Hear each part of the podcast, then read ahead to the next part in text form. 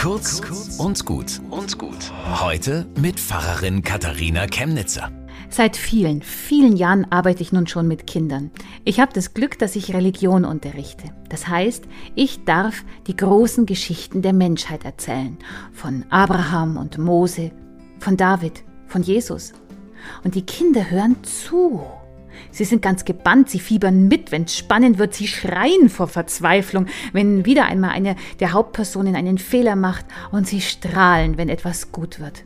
Und sie wollen mehr, mehr. Erzählen Sie uns noch etwas. Sie merken sich alles. Da können Ferien dazwischen liegen. Sie vergessen höchstens einmal den Namen einer Nebenperson. Aber diese alten Geschichten haben so eine Kraft. Ihre Weisheit und ihre Wahrhaftigkeit wirken unmittelbar. Und die Kinder spüren durch die Geschichten, was Charakter ist und Treue, Mut, Verlässlichkeit und Liebe. Kinder sind nicht erst groß, wenn sie erwachsen geworden sind. Sie werden groß durch das Große, das wir vor ihnen ausbreiten. Und ich werde immer wieder durch sie beschenkt. Bis zum nächsten Mal.